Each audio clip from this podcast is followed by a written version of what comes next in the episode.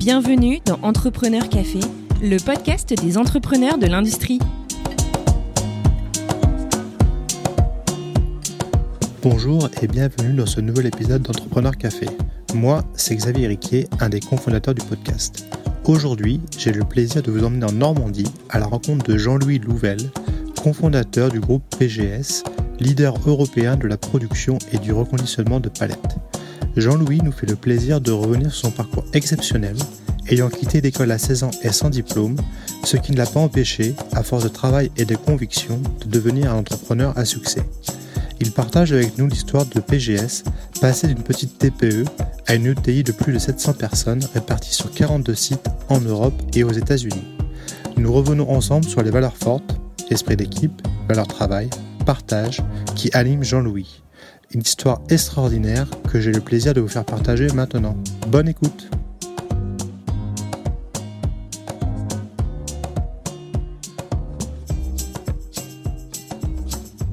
Bonjour et bienvenue dans ce nouvel épisode d'Entrepreneur Café. Euh, aujourd'hui, j'ai le plaisir de recevoir euh, Jean-Louis Louvel, fondateur et président du groupe PGS. Donc Jean-Louis, je te remercie beaucoup pour ton temps et pour passer euh, cette petite heure avec nous. Bonjour Xavier, c'est toujours un plaisir de participer à tout ce qui peut contribuer à envoyer de l'optimisme dans notre pays et l'envie d'être entrepreneur. Surtout en ce moment, ça fait du bien. Alors la, la, première question que j'aimerais te poser, Jean-Louis, ça serait est-ce que tu pourrais nous faire le classique pitch euh, c'est-à-dire nous présenter euh, bah, le groupe PGS, euh, qui vous êtes, qu'est-ce que vous faites, le nom de l'employé, où vous êtes basé? Très bien, donc nous, c'est une société qui a été créée en mars 1993, quand on avait à peu près 25 ans, moi et deux autres associés, on pourra en parler plus longuement tout à l'heure, où on a démarré dans le reconditionnement de palettes, un produit qui est pas très sexy, mais sur lequel il y a un fort potentiel puisque c'est un produit indispensable pour la chaîne logistique. Donc de reconditionneur de palettes, c'est-à-dire pour leur donner une seconde vie, on est devenu fabricant de palettes et puis après sieur, donc c'est-à-dire euh, notre matière première, scier pour avoir des planches pour fabriquer nos palettes. On est aussi spécialiste de la relocalisation, de la location de palettes, implanté en France, en Belgique, en Espagne, au Maroc, en Lettonie, en Ukraine et aux USA. Voilà. Aujourd'hui, c'est un groupe qui pèse près de 300 millions de chiffre d'affaires consolidé et qui représente environ 1000 euh, personnes quand on a démarré à 3 en 1993. Du coup, vous êtes basé où, le siège social? Nous avons démarré en Normandie, à côté de Rouen, sur la zone industrielle de Saint-Étienne-du-Rouvray. Et nous sommes, comme on est très enracinés euh, on en parlera peut-être plus tard entre notre pays et le territoire. Nous sommes restés donc à Saint-Étienne-du-Rouvray. On reviendra un peu plus tard sur ces éléments. Euh, maintenant, ce qui m'intéresserait, c'est parler un peu de toi, qui tu es, euh, d'où tu viens, quel est ton parcours, qu'est-ce qui t'a amené à justement à créer cette société avec tes amis il y a plus de 25 ans maintenant. comment tu as eu l'idée? Alors déjà, d'où je viens et j'ai un parcours un petit peu atypique. Euh, c'est d'ailleurs pour ça que j'essaie d'apporter mon témoignage pour montrer qu'en France, même si, si, parfois tout est complexe, plus complexe chez nous que dans d'autres pays, je pense notamment au niveau des normes, en tout cas, on peut réussir, on peut entreprendre, voilà, sur un produit qui, d'apparence, n'est pas sexiste. C'est-à-dire que mon parcours, il est simple. J'ai arrêté l'école à 16 ans et un jour, l'âge légal. Donc j'ai absolument aucun diplôme. Je dis souvent en rigolant que mon père aurait bien voulu que j'ai le BEPC de l'époque et même le BEPC, ils n'ont pas voulu me le donner priori, mes résultats étaient pas en adéquation. Donc j'ai fait plein de petits boulots euh, parce que je suis issu d'une famille euh, ouvrière. Mon père était ouvrier, une famille de six enfants. Donc ma mère au foyer. Mon père avait connu la guerre, hein, donc je suis le cinquième de la famille. Donc euh, il avait fait la deuxième guerre mondiale et très âgé. Et euh, donc, euh, je suis havrais d'origine. Et sur le Havre, alors pas autant aujourd'hui de la Renaissance. Hein, moi, j'ai connu la période où pas grand-chose se passait. Et en tout cas, économiquement, si on voulait du boulot, si on voulait pas travailler que dans le port du Havre, c'était la destinée à l'époque. Si on remet ça il y a près de 30 ans, euh, bah donc je suis arrivé à Rouen. Et c'est à Rouen, en travaillant pour un chef d'entreprise où je m'occupais de son service après-vente, qui m'a demandé un jour de m'occuper de ses vieilles palettes sur lesquels il recevait de la marchandise. Et c'est comme ça que l'idée première de créer notre petite entreprise démarrait avec deux amis que j'ai été chercher. C'est le point de départ. C'était un choix de ta part de quitter l'école à 16 ans pour travailler? C'était parce que le, système scolaire ne te convenait pas ou c'était pour une autre raison? Il y avait deux choses, c'est-à-dire en, premier lieu parce que mon père qui avait pas fait euh, d'études, etc., il avait dit de toute façon à 16 ans et un jour tu iras travailler. Donc il m'a dit ça déjà dès que j'étais tout jeune. Donc à partir du moment où il m'a dit ça, sincèrement, je ne me suis pas forcément euh, intéressé plus que ça aux études.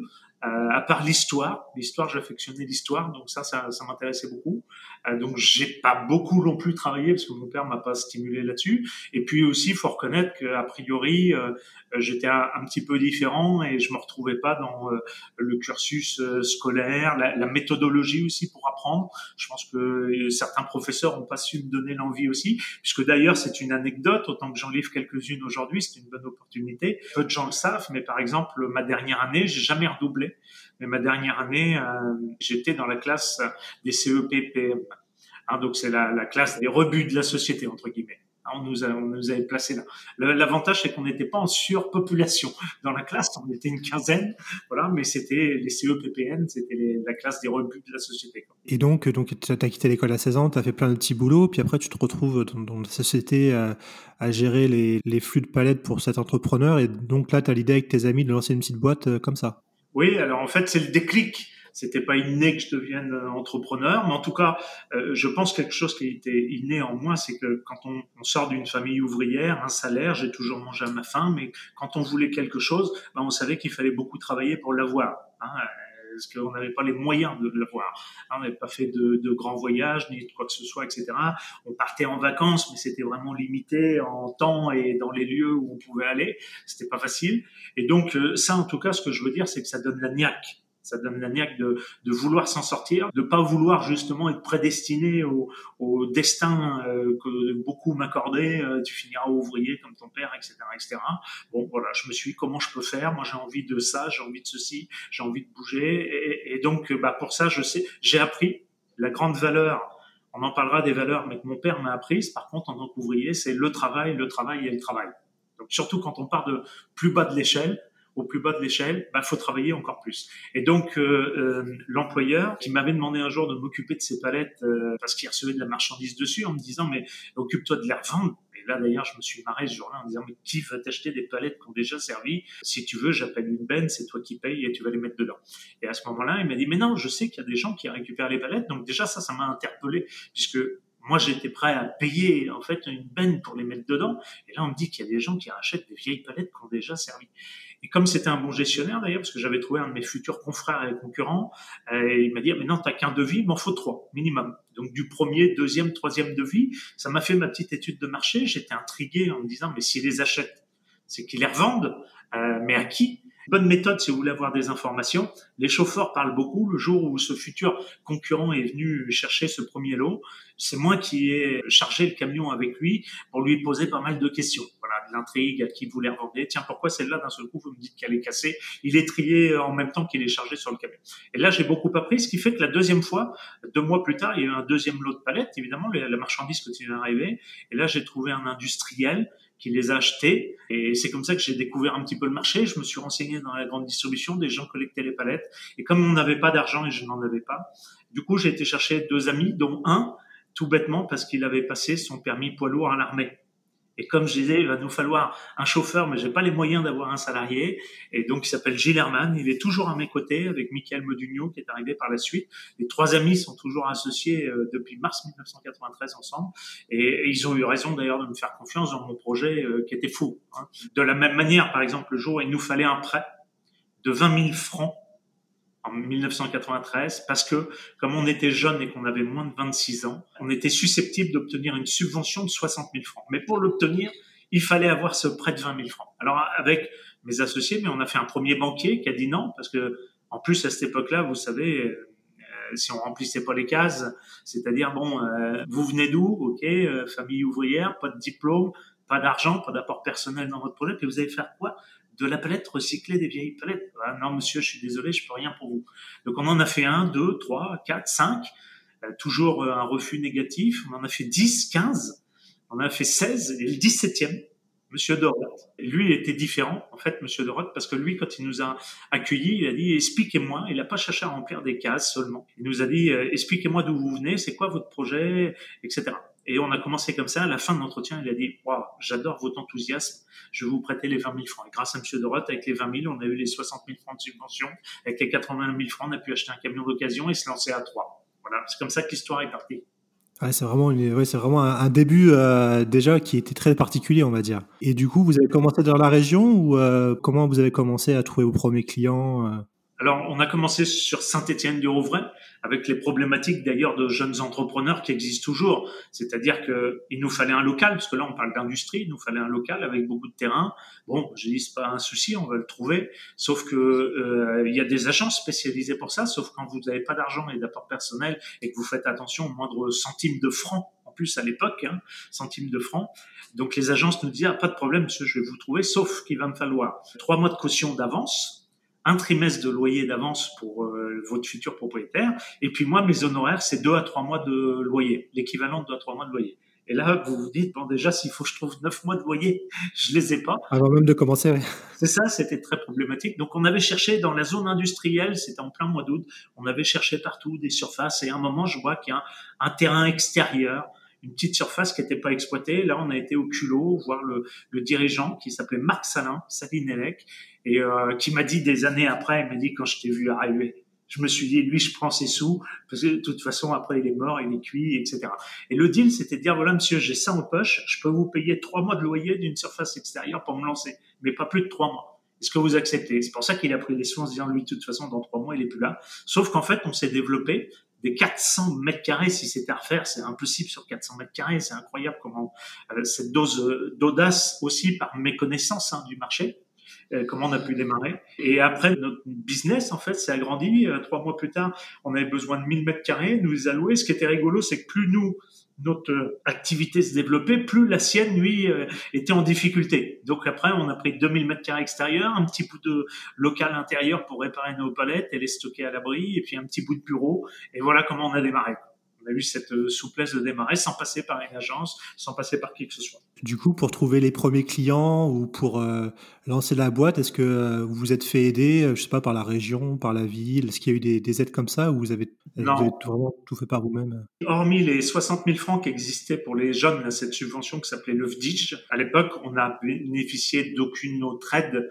à ce moment-là, en tout cas, pour nous lancer. Et puis, tu sais, Xavier, en fait, ce qu'on faisait, moi, je triais les palettes. Mon associé Gilles, Gilles Herman, donc lui, il avait eu le permis poids lourd à l'armée, donc lui, il faisait chauffeur en même temps et triait. Comme il était asthmatique d'ailleurs et qu'il y a de la poussière de bois, moi, je les réparais aussi. Donc on triait, on réparait les palettes, et puis lui, il avait le permis poids lourd, donc c'est lui qui les livrait. Et puis entre deux, bah, on prenait une douche vite fait, on enfilait un costume, et à l'époque d'ailleurs, il fallait mettre la cravate c'était indispensable pour aller voir des clients. Aujourd'hui, on peut s'en passer. Mais à l'époque, c'était indispensable et on allait voir des clients tant pour euh, collecter, parce que c'est méconnu comme produit, mais la palette, ça s'achète, même d'occasion. Elle a déjà servi, on l'achète et même cassée encore, on lui donne une valeur. Et puis aussi des clients pour pouvoir les revendre après, une fois qu'ils étaient triés, réparés et reclassifiés par dimension, épaisseur, etc., etc.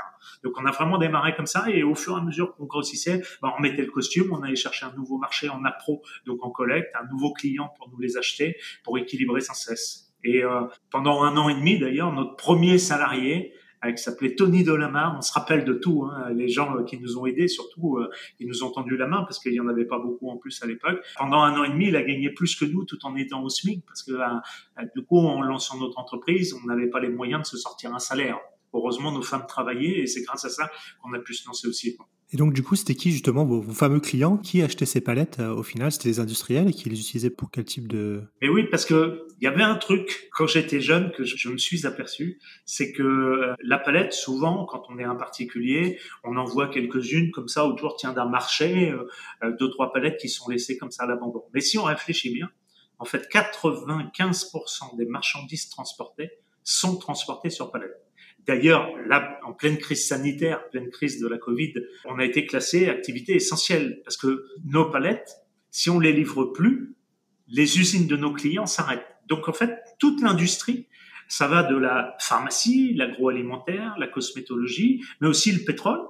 On met le pétrole dans des barils, mais sous les barils pour les transporter, il y a des palettes. Euh, on met beaucoup de, de, matières premières, de cacao, de produits souples qui vont être mis dans des big bags, mais sous le big bag, il y a des palettes. L'automobile, tous les composants qu'on servait à fabriquer un véhicule ont été livrés sur des palettes. Il n'y a que la voiture qui n'est pas livrée sur une palette. Enfin, on se rend pas compte. Même euh, le tabac, les boissons, tout ce qui est lié au bâtiment. Enfin, 95% des marchandises transportées sont transportées sur palette. Et ça, on s'en était aperçu en disant, ce produit-là, il est pas sexy. Il y a plein de gens qui passent à côté. Comme c'est pas sexy, oh, de, de palette, qu'est-ce qu'on peut faire avec ça? C'est des planches et des points. Bon, voilà. Et finalement, ils sont passés pour certains à côté d'un marché qui est phénoménal, où je dis souvent avec mes associés, on sera mort avant d'en voir la fin.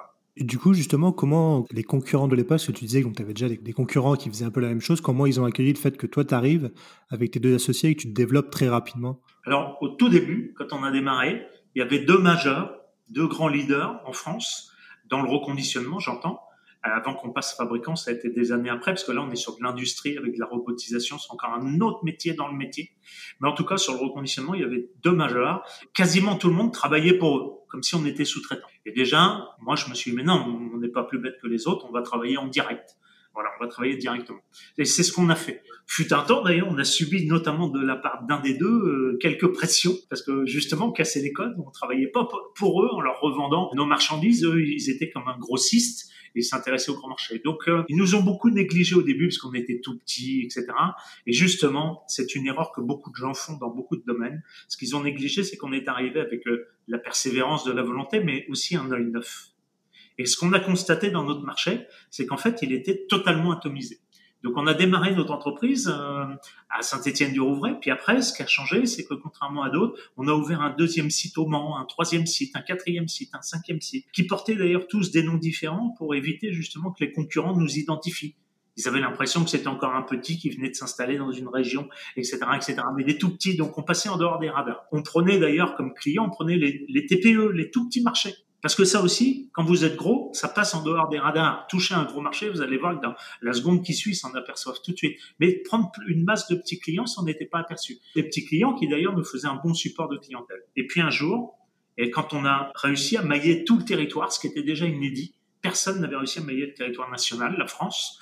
Et euh, ce jour-là, on a changé de nom, on s'est appelé PGS, mais ça s'appelait en fait surtout Palette Gestion Service. Maintenant, comme on est connu, on dit PGS, l'abréviation. Mais voilà. Et on s'est lancé comme ça. Et on est passé en dehors des radars parce qu'ils nous ont sous-estimé. On dit, on va cela en bleu de travail, il n'y a aucune chance, ils feront jamais rien, on n'a pas de danger, et laissons-les faire dans leur coin. Voilà. Et là, ils ont déchanté le jour où tous nos sites se sont appelés du même nom. Combien de temps ça a pris justement euh, pour euh, bah, ouvrir toutes ces petites agences et puis après euh, les mettre tous sous un même nom du jour au lendemain? Je suppose que ça a dû faire une, bonne surprise à ses concurrents. Alors, comme on a démarré de zéro, par exemple, entre la, la, première année, le premier site et le deuxième, il a fallu trois ans. Le troisième site, il a fallu deux ans, ça se raccourcissait. Le quatrième, il a fallu un an. Et d'ailleurs, la meilleure année, on a ouvert sept centres de reconditionnement d'un coup d'un seul coup. Ça s'est accéléré, hein, évidemment. Et, maintenant, quand on est devenu gros et leader euh, européen sur le marché, bah, il nous faudrait presque quelques heures. À l'arrière, je crois que pour ouvrir un site, il faudrait surtout trouver le local. C'est pas le plus dur. Et donc, ça va de plus en plus vite, en fait. Hein. À un moment, je voulais essayer de copier McDo, mais j'ai pas réussi. Ils allaient beaucoup plus vite que nous en du coup, donc, euh, avec les associés, vous avez euh, ouvert ces petits sites, vous avez créé après une marque unique PGS. Donc ça, on arrive quoi? C'est début des années 2000 oui, c'est tout à fait ça, et c'est d'ailleurs le moment d'un grand tournant. On est né dans le commerce où on s'est aperçu qu'en fait, quand on allait voir 10 clients, il y en avait 6 à 7 sur 10 qui étaient intéressés par de la palette d'occasion, reconditionnée, hein, remise en état. Et puis, il y en avait quand même euh, trois ou quatre qui, eux, disaient, bah, moi, je suis désolé, moi, je ne peux utiliser que de la palette neuve soit parce que euh, la traçabilité, par exemple, alimentaire ou dans la pharmacie, soit parce que leur ligne de production était tellement euh, pointue euh, et que du coup, ils, ils acceptaient pas les tolérances qu'on trouve sur le marché de l'occasion. Et donc, ils disaient, moi, il me faut des palettes neuves. Et moi, je me dis quand même, c'est dommage parce que sur 30 à 40% de notre clientèle, on vient de perdre notre temps, c'est déplacé pour rien, j'ai rien à proposer, etc. Et c'est là qu'on est devenu en fait industriel. Parce que là, fabriquer des palettes, ce sont des usines ça n'a rien à voir avec le savoir-faire du reconditionnement. Et euh, là, aujourd'hui, quand on parle d'ouvrir une usine, on parle de 15 à 30 millions d'euros déjà sur, à mettre sur la table juste pour démarrer, avec, au moment où on se parle, beaucoup de robotisation, etc.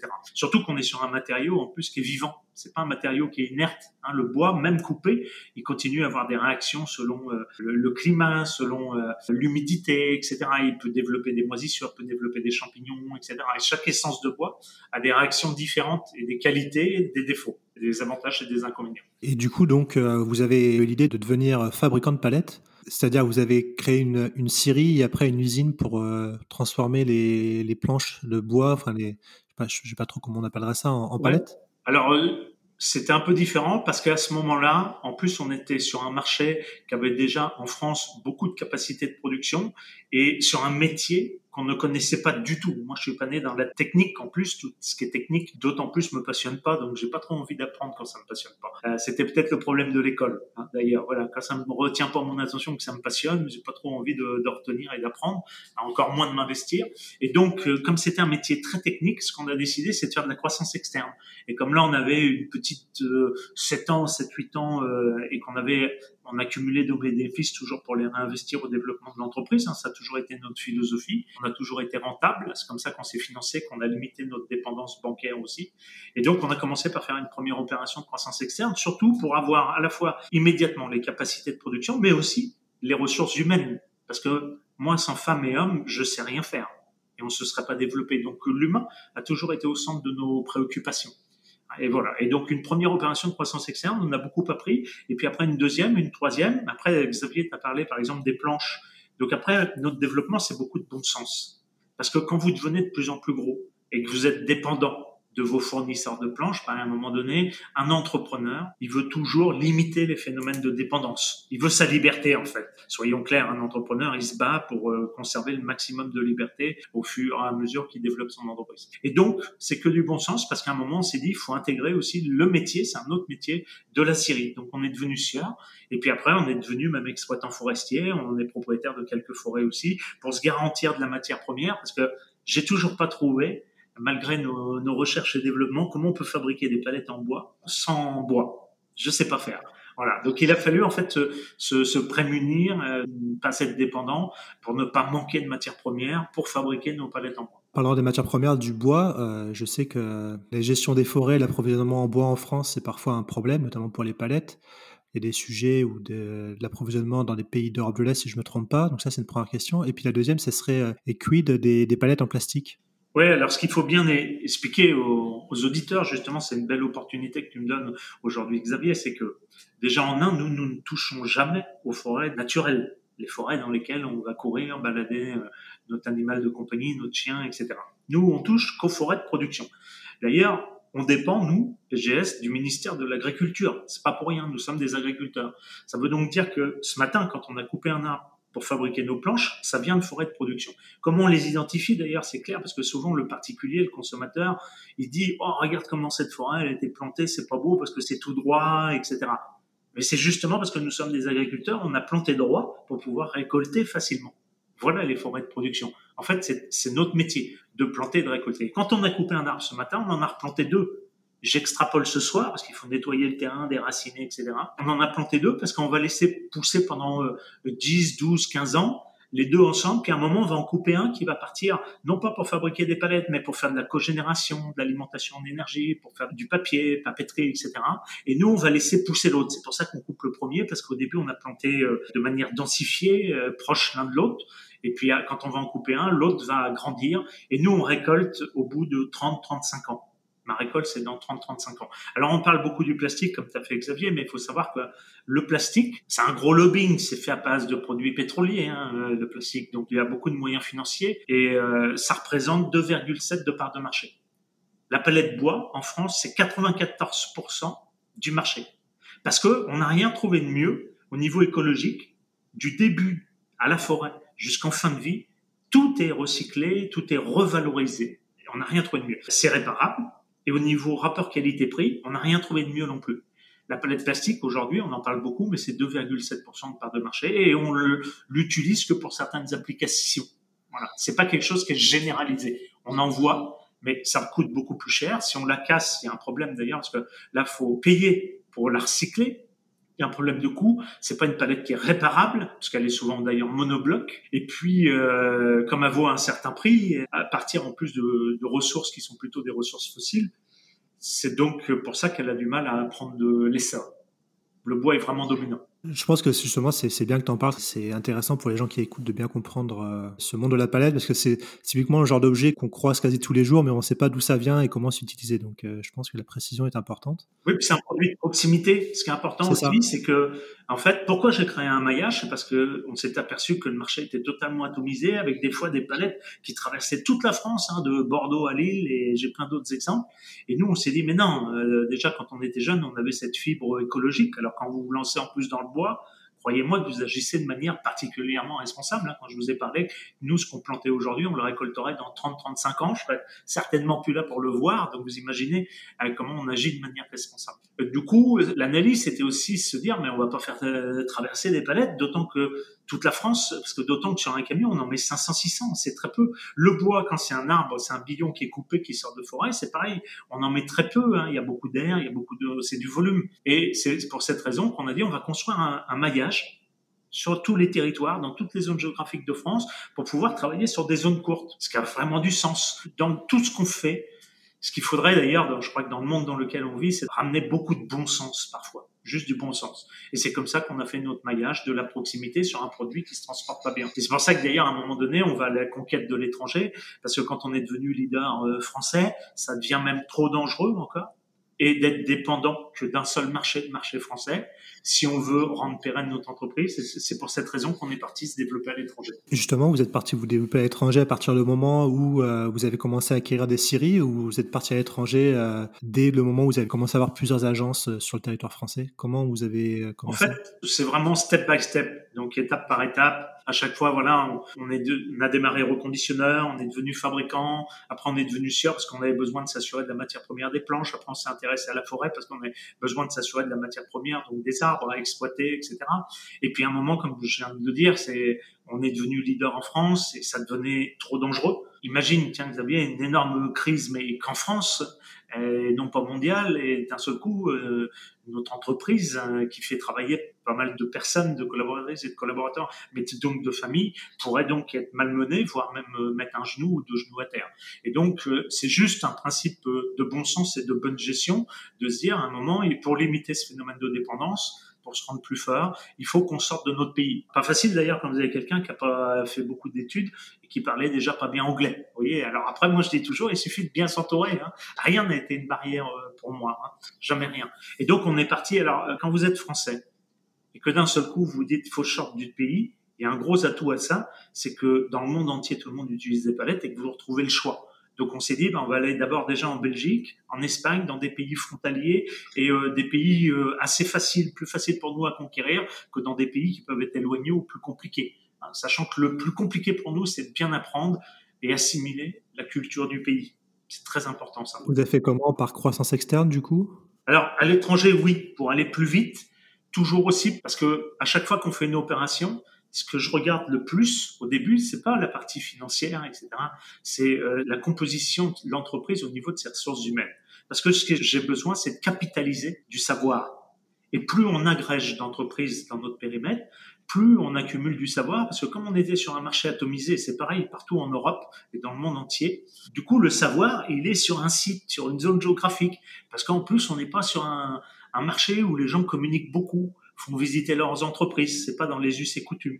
Et donc, euh, c'est pour cette raison qu'on a agi par croissance externe à chaque fois, en trouvant des bonnes cibles, dont la priorité, c'était de savoir est-ce qu'en termes de ressources humaines, est-ce qu'il y a des complémentarités, et surtout en termes de valeurs, est-ce qu'on partage les mêmes valeurs?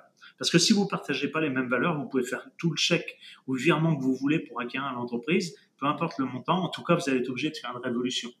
Si vous partagez les mêmes valeurs, le même état d'esprit, il n'y aura pas de révolution. C'est juste agréger des complémentarités des soins de pouvoir faire. Donc ça, l'export, le, début de l'export, c'est quoi? C'est début des années 2000, mi-année 2000 C'est à partir du moment où vous êtes devenu leader en France? C'était même encore plus tard. En 2000, on est devenu euh, fabricant.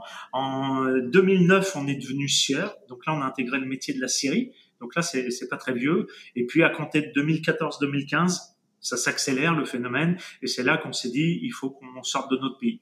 Et donc c'est comme ça que on a pu conquérir maintenant euh, la Belgique, l'Espagne, mettre un pied au Maroc parce que l'Afrique est un est un continent en plein développement et où la palette va prendre encore plus son sens dans les dix prochaines années. Mettre un gros pied aux USA euh, pas plus tard que l'année passée, en 2000, euh, enfin même 2019 pardon, mais en 2021 maintenant. Donc il y a deux ans. Voilà. Aussi beaucoup dans les pays de l'Est parce qu'on s'approvisionne beaucoup dans les pays de l'Est en matières premières, donc en Lettonie, en Ukraine, et, voilà comment on se développe. Et là, bientôt, au moment où on se parle, donc très peu de temps, on part à la conquête du moins d'un nouveau pays européen encore. Malgré la situation sanitaire, c'est, ça montre qu'on peut quand même faire des choses. Alors, une question qui, me vient en tête tout de suite, là, tu parles des États-Unis. C'est quand même un marché hyper concurrentiel, c'est du grand export. Qu'est-ce qui t'a poussé euh, avec tes associés à vouloir se lancer aux États-Unis? C'est quand même un sacré challenge, non? Oui, mais euh, si tu veux, Xavier, euh, j'ai eu une fois fait sourire un de mes collaborateurs où je disais, tiens, on va aller s'implanter à tel endroit en France, mais c'est pareil à l'étranger. Et justement, il m'a dit, ah, c'est hyper concurrentiel, il y a plein de concurrents. J'ai dit, pourquoi? Parce que tu veux que j'aille m'implanter dans la Creuse où il n'y a personne. J'ai justement, on va s'implanter là où il y a le plus de concurrence. C'est exactement ça, avec nos méthodes qui sont quand même différentes de nos concurrents. Et donc, euh, c'est pour cette raison qu'on va vite, parce que si je vais m'implanter dans la Creuse, on sait tous que c'est pas là où il y a le plus d'industrie, et nos clients sont des industriels. Donc certes, il n'y a pas de concurrence, mais là où il y a de la concurrence, c'est qu'il y a un marché. Et donc, le, but, c'est d'arriver de nouvelles méthodes qui sont propres à notre groupe et qui nous permettent d'aller plus vite que certains confrères et concurrents. Puis après, le but aussi, c'était la même question. C'est-à-dire, à un moment, on se développe en Europe, on est devenu leader européen, même s'il nous reste des pays à, à couvrir en termes géographiques, mais aussi à conquérir. Et euh, l'idée, c'était de dire, ouais, mais si un jour, tiens, c'est l'Europe qui va plus du tout, euh, eh ben, il faut qu'on change aussi de continent. D'où le fait de mettre un pied d'ailleurs au Maroc pour commencer à ouvrir une voie vers l'Afrique et puis d'aller euh, aux USA avec nos méthodes européennes. D'ailleurs, beaucoup d'industriels se plaignent quand on est en France et en Europe des normes. T'entends souvent parler de ça, des normes en France draconiennes, etc. Souvent d'ailleurs, les normes draconiennes sont même encore plus draconiennes que les normes européennes. C'est-à-dire que le français va pousser encore plus loin et se met encore plus de, barrières et d'embûches. Et moi, c'est ce que je dis. Je dis, dès qu'on a le plaisir de sortir de France et d'Europe, mais notre savoir-faire, là où on a eu beaucoup de difficultés, pourquoi on est meilleur que les autres? C'est parce qu'on a eu beaucoup de difficultés à surmonter, notamment pour être toujours euh, bon en termes de productivité, de rentabilité, malgré des normes euh, très poussées dans notre pays et en Europe. Ah, du coup, quand vous arrivez, euh, quand arrives aux USA, mais es meilleur termes de productivité que les autres, parce que là-bas, sincèrement, leur vie est plus facile que la nôtre. Et comme c'était facile, bah, quand on est dans la facilité, on cherche moins à s'améliorer. Voilà. Alors que nous, on est dans un processus continu, toujours d'amélioration. Moi, la question qui vient en tête là aussi également, c'est donc tu as commencé avec tes deux associés à toi-même euh, nettoyer les palettes et à, avec ton ami euh, conduire le camion euh, jusqu'à ouvrir un, une filiale aux États-Unis, on va dire 25 ans après. C'est quand même un sacré chemin et je me dis en fait c'est du coup c'est c'est pas du tout le même métier quoi d'être trois associés à passer à une grosse ETI. Euh, je suppose que du coup euh, c'est vraiment enfin ton quotidien a complètement changé. Comment tu as géré ça le, changement d'échelle de la structure, le fait que bah du coup tu sois plus forcément euh, là à trier les palettes mais plutôt à faire de la on va dire de la gestion? Comment tu as fait la transition? En fait, c'est au fur et à mesure que l'envie croît, que la société croît également. Hein, c'est que quand on a démarré, première année, on était trois, deuxième année, on était sept. Trois ans plus tard, comme je l'ai dit tout à l'heure, on, a ouvert un deuxième centre de reconditionnement. Ça veut dire qu'un des trois associés, Michael, lui, est parti vivre là-bas pour ouvrir le deuxième centre. Et puis, euh, bah, l'entreprise n'a cessé de grandir, de grandir, de grandir. Donc, en fait, on agrège des compétences dans nos opérations de croissance externe. Celles et ceux qui travaillaient pour une unité de production, celle qu'on a acquise, ben, à un moment donné, se sont vus euh, élargir leur, leur horizon en disant, bah, toi, demain, tu peux sortir, tu peux aller là-bas, tu peux aller dans un autre pays, etc., etc. Quand j'étais gamin, d'ailleurs, je jouais à deux jeux. Un qui m'a beaucoup, énormément servi, c'est aux échecs. Parce que les échecs, si on veut être bon aux échecs, il faut anticiper le coup de l'adversaire. Donc, il faut comprendre le mode d'emploi et le raisonnement de la personne qu'on a en face de nous. Et puis un autre jeu qui était un jeu de un peu de guerre et de stratégie et de conquête qui s'appelait. Et finalement, ces deux jeux-là, je me suis aperçu que j'étais plutôt très bon en deux et, ça m'a beaucoup servi dans ma vie parce que ça m'a permis justement, c'est un, peu comme une guerre commerciale, aller conquérir un nouveau pays, un nouveau marché, comme, comment tu arrives, euh, par quoi tu démarres, à quel endroit tu t'implantes, comme une guerre en fait, hein, mais un jeu de stratégie. On va le prendre plutôt de manière amicale et pacifique, mais comme un jeu de stratégie. Et du coup, est-ce que tu penses que c'est, tu parlais beaucoup de, de valeurs et d'enracinement dans, la région, est-ce que tu penses que c'est ces valeurs-là qui t'ont permis, toi et tes associés, de, bah, de réussir euh, dans ce projet un peu fou au départ, euh, de créer le groupe PGS et devenir leader européen? Entre autres, parce que si tu veux déjà, la première valeur, et, et celle-là marche dans tous les domaines que mon père m'a transmis, qui est celle du travail. Premier point. Moi, je dis, on a le droit d'échouer. On a le droit d'échouer. On ne réussit pas tout dans la vie, y compris dans ses idées, dans ses projets. On a le droit d'échouer, mais à une seule condition, c'est que déjà, on est tout fait pour réussir. Donc, le premier règle, le travail, le travail, le travail. Après, l'enracinement. Au fur et à mesure de la croissance de PGS, plein de gens m'ont dit, mais va à Paris, fais-toi le siège social à Paris. Mais j'ai non, moi, je suis bien là, c'est grâce à la métropole dormant, l'agglomération, mais à la Normandie qu'on a pu démarrer, se lancer, croître, etc. Moi, je reste très fidèle à mes relations humaines, très fidèle à mes valeurs, mais aussi très fidèle à mon enracinement territorial. Donc euh, c'est pour ça que le siège social est toujours à proximité d'Ormont. Là où on a démarré, on n'a pas bougé, et je vois pas l'intérêt d'aller à Paris pour avoir un siège social d'apparence plus joli, euh, certainement plus cher. Donc moi je suis bien là où je suis, je suis surtout reconnaissant au territoire qui nous a donné euh, l'opportunité, même si c'est le fruit de notre travail évidemment, mais qui nous a donné l'opportunité de pouvoir nous lancer, etc les quelques mains tendues euh, de l'époque, je trouve ça bien de rendre aussi à son territoire, à son pays, de rester fidèle à ses valeurs euh, françaises et, et, moi surtout euh, normande, d'autant plus que la Normandie s'est réunifiée il y a 4-5 ans maintenant. Pour revenir juste sur le changement d'échelle de PME ETI, parce qu'on entend souvent beaucoup que c'est le problème en France pour le, bah, le changement d'échelle et que certains entrepreneurs ou chefs d'entreprise bah, ont un peu peur de ce changement d'échelle parce qu'il y a beaucoup de contraintes. Est-ce que tu pourrais, pour nous, nous nous dire en quelques mots quelles sont les contraintes principales de passer d'une PME à une ETI euh, Est-ce que c'est vraiment très très compliqué? Ce sont de, grandes étapes qu'il ne faut donc pas louper, ça c'est clair. Le point le plus important, c'est déjà le dirigeant. Il y a parfois même des dirigeants qui ne s'en sentent pas capables. Et j'entends parfois des dirigeants qui disent ah, moi je reste comme ça, je reste à telle échelle parce que voilà. Je pense que d'ailleurs c'est souvent une barrière psychologique parce que moi je me suis jamais mis de barrière psychologique. Ça veut donc dire que bah, s'il y a une opportunité, pourquoi je m'y intéresserais pas? Après, il faut structurer sans cesse. Hein. C'est sûr que je suis passé de la TPE à la PME, à l'ETI, à l'ETI qui devient international aussi, euh, qui part à l'étranger. Avec, euh, bah, au début, euh, quand on était TPE, mes collaborateurs me voyaient tous les jours. On n'avait qu'un site ou deux, ça allait. Puis quand on commençait à mailler le territoire, je les avais toutes les semaines au téléphone.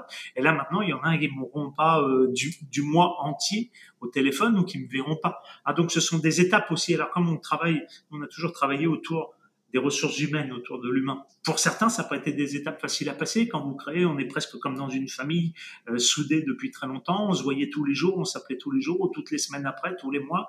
Et puis finalement, on se perd un petit peu de vue aussi parce que quand on s'en va à l'étranger, ça prend du temps, etc., etc.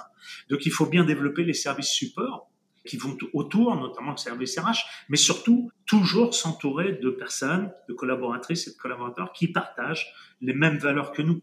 Parce que sinon, plus on grossit, plus on va rajouter d'étages et de couches, euh, plus là, euh, l'entreprise peut perdre son ADN. Vous voyez, nous, pour accéder, euh, tu vois Xavier, pour accéder à, moi-même aujourd'hui ou à mes plus proches collaborateurs, au CEO de l'entreprise, etc., il y a quatre niveaux seulement.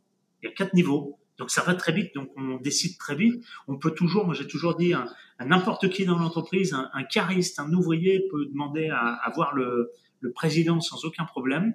Et je ferai toujours en sorte que d'ailleurs son N plus 1 euh, ne vienne pas lui faire le moindre reproche, sinon c'est lui qui serait en difficulté, vous voyez, parce que euh, on travaille beaucoup autour du dialogue, hein, de la proximité, dialogue. Si vous donnez votre parole, bien la tenir. Ce que moi aussi m'a appris mon père. Du coup, euh, quelle est la, entre guillemets la tâche qui te prend le plus de temps en tant bah, justement dirigeant d'une grande ETI internationale? C'est dans une semaine classique, qu'est-ce qui te prend le plus de temps? C'est justement c'est la gestion des ressources humaines de l'humain ou c'est la gestion, c'est aller voir des clients alors, euh, au moment où on se parle avec euh, une bonne soixantaine de sites maintenant en France et à l'étranger, etc. Donc, ce qui me prend moi le plus de temps, mais c'était pas comme ça au début, puisque tu l'as rappelé tout à l'heure, en bleu de travail pendant cinq ans, moi, j'ai trié, j'ai réparé les, palettes moi-même de, mes mains, comme mon associé lui les livrait en camion. Ce qui me prend le plus de temps, en fait, c'est moi, je suis plus maintenant dans la croissance internationale, c'est-à-dire des opportunités, dans quel pays, la stratégie, dans quel pays on veut s'implanter, etc. Aller vous visiter et voir des opportunités d'entreprises qu'on pourrait racheter, découvrir de nouveaux marchés, accaparer la culture d'un nouveau pays, ça c'est très long pour nous, parce que aujourd'hui, ce qui est déterminant toujours, c'est le feeling. Hein. Jusque là, mon instinct dans mon métier euh, premier de la palette ne m'a pas trompé, ni moi ni mes associés. Donc euh, on marche beaucoup à l'instinct. Hein. Ça, ça, peut paraître atypique, mais c'est comme ça. On marche beaucoup à l'instinct. Donc ce qui me prend du temps, c'est ça évidemment, et ce qui prend du temps aussi, euh, c'est tout l'aspect financier, parce que entre les 20 000 francs que j'allais chercher, que j'ai expliqué au début. Et maintenant, quand on parle euh, en dizaines de millions d'euros euh, dès qu'on fait un investissement, euh, la partie financière, structurée aussi, hein, ça prend du temps parce que c'est plus aller faire un prêt classique auprès de son banquier. Des banquiers, on en a plusieurs, donc c'est au pluriel. On a aussi des fonds d'investissement dans notre capital pour nous épauler. On a BPI France aussi dans, à nos côtés pour nous épauler, pour notamment aller à l'international. Les montages financiers à l'international sont différents d'ailleurs que beaucoup de nos banques qui ne sont que des banques françaises pour beaucoup et qui n'ont pas d'implantation ou de représentation à l'étranger. Donc voilà, moi, ce qui me prend le plus de temps, c'est plus euh, lié au développement. Le RH aujourd'hui, évidemment, quand je fais des belles rencontres, c'est arrivé il n'y a pas longtemps que j'ai l'opportunité de rencontrer un jeune de 21 ans qui m'a paru être euh, vraiment exceptionnel, avec un niveau de maturité exceptionnel pour son âge. Il cherchait un travail. on n'a pas su exactement ce qu'on allait lui donner à faire. Mais en tout cas, on l'a embauché tout de suite en se disant, là, on vient d'avoir une pépite une pépite et, il vient d'arriver dans notre groupe, j'en suis très content. Donc on saisit des opportunités. Mais moi, je suis plus sur le développement maintenant. Le RH est bien structuré avec des gens qui conservent l'ADN et les valeurs du groupe. Justement, j'allais te poser la question, euh, et maintenant le groupe PGS, c'est quoi les, projets dans le futur? Et puis bah, pour euh, Jean-Louis euh, Louvel, qui est manifestement un, homme de, de, défi et de challenge, quels est aussi pour toi tes projets dans le futur Alors, c'est simple parce que tu me donnes là l'opportunité d'expliquer aux auditeurs de bien faire la distinction entre des entrepreneurs, et il y en a plein en France, et des hommes d'affaires. Et moi, je dis, la distinction, elle est assez facile parce que un entrepreneur, il entreprend, ça veut dire qu'il bâtit, construit. Mais quand on bâtit et qu'on bâtit bien, ça veut dire qu'on bâtit sur le temps, la pérennité. C'est-à-dire que nous, on est sur un temps long. Hein, C'est-à-dire, on construit pas une entreprise pour dire je vais la revendre. On construit une entreprise pour qu'elle soit pérennisée parce qu'on se sent responsable des collaboratrices, des collaborateurs, des familles que l'on fait vivre, etc. Et des gens qui nous ont fait confiance d'ailleurs. On est sur un temps long. Un homme d'affaires, c'est simple. D'ailleurs, il y a aussi des femmes, hein, mais un homme d'affaires, il est là pour faire des affaires. Ça veut dire que pour moi, ce distinguo, un homme d'affaires, il va se lever demain matin pour amasser plus d'argent qu'il n'en avait la veille. Peu importe d'ailleurs la méthode. Un entrepreneur, bah lui, il veut bâtir et c'est pas l'argent qui l'obsède quand il veut bâtir. Donc les entrepreneurs souvent ne sont pas des capitalistes, ce sont des gens qui en plus ont cette euh, obsession de transmettre et cette volonté de transmettre dans le temps, parfois à sa famille, mais sinon à ses collaborateurs, à ses associés, etc., mais que ce soit quelque chose de pérenne qui soit construit. Et donc nous, notre but au niveau de PGS, en tout cas, c'est euh, c'est sûr, c'est de continuer à se développer, beaucoup à l'étranger, comme je disais en rigolant tout à l'heure, on, sera mort avant d'avoir le, le, bout tellement il y a de pays à conquérir. Et en plus, nous, c'est une conquête qui est physique, c'est-à-dire on n'est pas sur du virtuel, comme parfois euh, certaines startups qui peuvent conquérir le monde entier. C'est à nous, il faut qu'on implante une usine, il faut qu'on crée une usine de toutes pièces dans un pays qu'on connaissait pas avec une culture qui est différente. Donc ça, c'est plus long. Après, sur euh, mes choix personnels, alors maintenant j'ai 54 ans. Quand la cinquantaine est arrivée, je n'avais avant que d'obsession que PGS et le développement de notre entreprise et de la pérenniser dans le temps et de conquérir de nouveaux marchés, de nouveaux pays. Et le but, c'était de dire à la cinquantaine, la quête de sens aussi. Et comme je suis pas un capitaliste, c'est dire maintenant comment je peux rendre à mon pays? Comment je peux rendre à mon pays C'est pour moi qui vais changer les choses, changer les nouvelles. Mais en tout cas, à l'échelle de notre région, je peux devenir un acteur économique qui donne envie par ces témoignages, mais qui contribue aussi à aider des jeunes. Parce que nous, quand on était jeunes, on nous a pas beaucoup tendu la main à aider, et encore financièrement. Hein, heureusement qu'il y avait M. Doroth, mais était quand même le 17e banquier qu'on voyait. Donc, c'était pas facile. Et donc, on a créé, par exemple, avec un autre ami associé, et toujours mes associés d'origine, un accélérateur à start-up euh, ou à jeunes et à jeunes entrepreneurs où on va jusqu'au financement. Mais avant d'aller jusqu'au financement, surtout, on transmet notre savoir, notre expérience, nos réseaux. Hein, quand, euh, moi, il m'a fallu du temps pour avoir des réseaux, parce qu'on vient pas trop vous serrer la main quand vous êtes en bleu de travail pour trier réparer des palettes. En plus, autour de la palette, vous voyez ce que je veux dire. Et donc, du coup, euh, on a créé cet accélérateur, N pour Normandie, évidemment. Et le but, c'était de se dire, ça a toujours été dans mes, valeurs de bon sens. Pourquoi aller chercher loin ce qu'on a près de chez nous? Et donc, ce que ce qu'on entreprend en dehors de PGS, bah, on applique la même règle. Pourquoi aller le faire loin? Parce qu'on va en faire moins avec le capital temps qui nous est à chacun un parti qu'on ne connaît pas d'ailleurs, et ben du coup, restons à l'échelle de la Normandie où il y a fort à faire. Et puis en plus, si demain quelqu'un a un souci de quelque chose, on est très réactif parce que on est sur une échelle euh, à taille humaine. La Normandie, à 1h30, euh, vous vous déplacez jusqu'au bout de la Normandie, hein, sans aucun problème.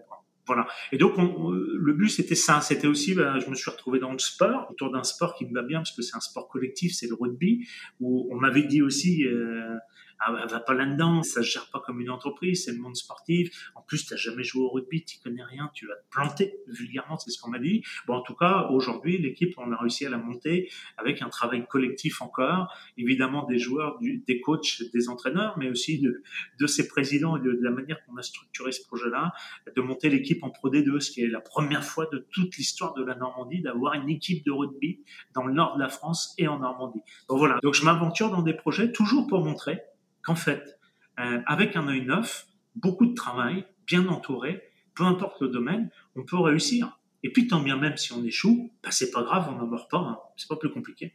Et justement, donc pour l'accélérateur, s'il y a des gens qui nous écoutent, qui sont basés en Normandie, qui sont intéressés, comment ça se passe pour, pour postuler? Il y a un site internet il y a... Alors, ils nous contactent parce que justement, comme on est dans une région à taille humaine, N-Factory maintenant est connu, on n'a jamais eu besoin de faire un appel à projet ou autre chose.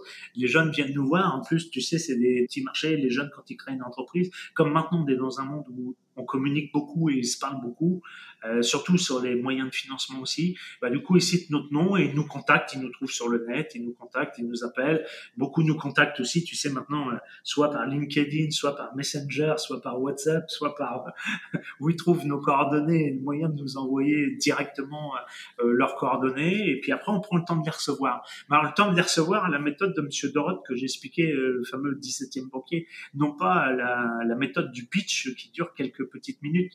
Parce que moi, je sais pas découvrir euh, un homme, une femme, une équipe, euh, donc découvrir l'humain en quelques minutes. Le, plus grand facteur de succès d'un projet, c'est l'humain. C'est c'est pas le projet, c'est la preuve en est. Est-ce que tiens la palette c'est pas un produit super sexy, mais si c'est un projet bien porté, on peut faire quelque chose de bien. En revanche, j'ai vu de très très beaux projets mais mal portés, bah, ils ont été dans le mur. Donc pour nous c'est l'humain et donc on prend 1h30 pour les recevoir, les découvrir, et j'applique la même méthode, c'est d'où tu viens, explique-moi ton projet, comment tu as eu l'idée, puis après on regardera ton business plan et ton exécutif summary tranquillement. Mais euh, c'est vrai, moi, je peux témoigner que bah, c'est moi qui t'ai contacté via LinkedIn pour te proposer cet entretien, et tu as été quelqu'un de très disponible, euh, qui m'a répondu assez rapidement, et c'est très appréciable, et c'est très rare de voir bah, des gens comme toi qui dirigent une très grosse entreprise être aussi disponible, donc ça je tenais à te remercier aussi publiquement. Oui, mais tu vois, Xavier, ça fait partie de cette envie de transmettre et de comment je peux contribuer au développement économique de, de, notre pays et de mon pays. Ben, c'est justement en témoignant. En témoignant, en apportant mon témoignage, c'est pas pour me faire connaître. Hein, je vendrai pas plus de palettes parce que j'apporte mon témoignage. Hein, euh, voilà, mais, mais par contre, c'est cette envie, peut-être que là, ne serait-ce qu'un seul auditeur qui se dira, eh ben, tiens, ça, ça me donne un déclic, ça me montre que c'est possible. Surtout quand on veut entreprendre en France, on a tellement de barrières on aura tellement de gens, même par bienveillance, par amitié, de membres de notre famille qui vont nous dire, mais te lance pas là-dedans, tu vois pas les risques que tu prends, reste salarié ou autre. On n'est pas dans un pays qui incite vraiment au développement de l'entrepreneuriat, c'est pas culturel. Et donc, euh, par mon et mes témoignages, peut-être qu'il y a là, aujourd'hui, qu'un seul auditeur qui dira, moi, ça me donne envie, j'y vais, et logo. Et on en reparlera plus tard. Il en suffit d'un et on aura passé un très bon moment. Justement, on arrive au terme de cet entretien et la, dernière question que je pose habituellement, euh, c'est si tu avais un conseil à donner à, à quelqu'un euh, qui souhaiterait se lancer dans l'entrepreneuriat mais qui ne sait pas trop par où commencer, quel serait le conseil que tu lui donnerais? Alors, de ne pas oublier déjà celui de mon, mon, père et qui marche bien dans tous les domaines, travail, travail, travail, ça c'est clair, ça c'est clair. Et puis aussi et surtout, et, là c'est une perception où je dis la, la frontière est, est mince et difficile des fois, elle est parfois même difficilement perceptible entre la persévérance un peu l'histoire de Monsieur Doroth. Si tu t'arrêtes au bout du cinquième banquier qui te dit non, ou du dixième, ou du quinzième, bah, mon projet, on serait pas là en train de se parler aujourd'hui, on n'aurait rien fait. Si j'avais écouté toutes les personnes qui m'ont dit, oh non, te lance pas, tu vas tomber, tu vas te planter, ou tu n'arriveras même pas à gagner ta vie, etc., même par amitié qui m'ont dit ça, bah, j'aurais rien fait encore une fois. Donc, quand vous croyez à un projet, allez-y. Mais par contre, faites bien la différence entre la persévérance et l'obstination. C'est là que la frontière est mince, parce que l'obstination vous emmènera dans le mur la persévérance vous permettra de réussir. Jean-Louis, je te remercie beaucoup pour ta disponibilité et puis pour le, message rempli d'optimisme que tu nous as transmis aujourd'hui. Je trouve Merci que c'est vraiment... Plaisir. Et puis je te souhaite plein, plein, de bonnes choses pour les projets de PGS et puis aussi pour tes projets euh, personnels. À très bientôt, avec grand plaisir. Merci.